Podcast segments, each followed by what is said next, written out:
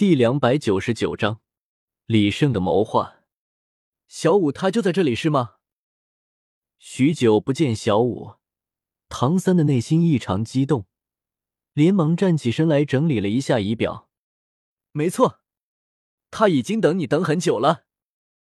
李胜在城外找了个地方飞到了地面上，自己那么大的体型，想必下城中的人早已经知道他回来了。接下来还有许多事情要处理，还是在外面先变回原本的样子比较好。唐三的变化很大，李胜这些年的变化倒是并不算大，只是显得更加成熟了一些。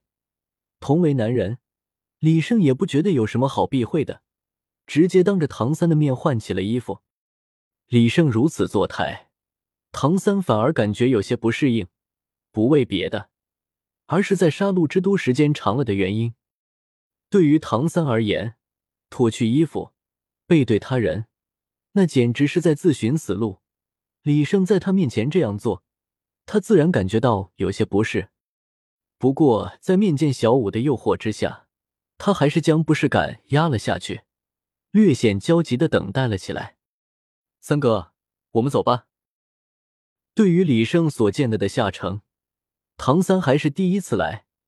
他不由得回想起了自己当初与李胜所说过的话，他想要让李胜加入他所建的唐门，现在看来不过是笑话罢了。李胜已经有了这么大的势力，而自己的唐门却连个影子都没有。唐三心中略微有些沮丧，不过作为朋友，他还是打心眼里为李胜感到高兴的。更何况李胜还帮过他那么多次，三哥。真的是你吗？令唐三有些魂牵梦绕的声音响起，一个好似从漫画中走出来的娇俏少女突然打开了城门，冲了出来。是我，小五，我回来了。唐三激动的不能自已，奔跑着张开了双臂，向着奔来的小五拥了过去。然而令他所没有想到的是，就在他即将拥抱到小五的时候。